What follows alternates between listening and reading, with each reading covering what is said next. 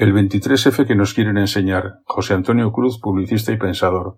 Acaba de pasar el 23 de febrero y recordamos que hace 39 años sufrimos un intento de golpe de Estado militar del que poco a poco se van sabiendo más cosas, a pesar de que desde la oficialidad se intenta borrar ese pasado.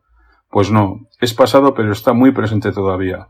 Desapareció Suárez, desapareció Milán del Bosch, Tejero está jubilado aunque activo en su posición fascista, desapareció de su puesto Juan Carlos de Borbón, hoy rey emérito, que sigue viviendo a cuerpo de rey, valga la redundancia.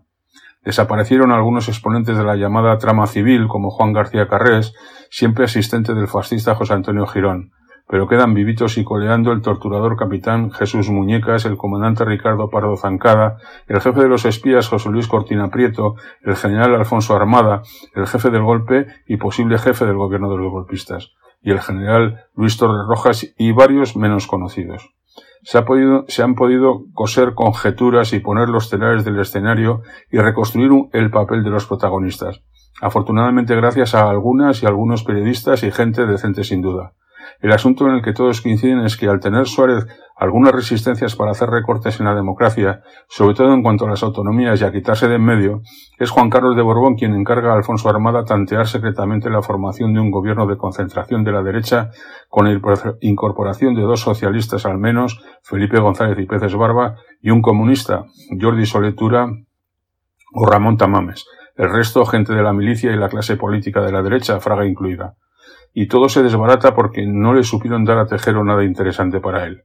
Al día siguiente de salir los diputados del Congreso se reúnen los jefes parlamentarios en la zarzuela con Juan Carlos. Y éste les desvela algunas cosas y les obliga a acordar que hay que dar marcha atrás en lo de las autonomías y las libertades, que lo vistan como quieran, pero que tiene que ser así, porque si no los militares actuarían. Inmediatamente se pusieron en marcha leyes de armonización que rebajaban las expectativas creadas desde todos los ámbitos, educación, sanidad, economía, etc., se trataba de vaciar lo conseguido en los estatutos de autonomía, y así durante tres años más o menos.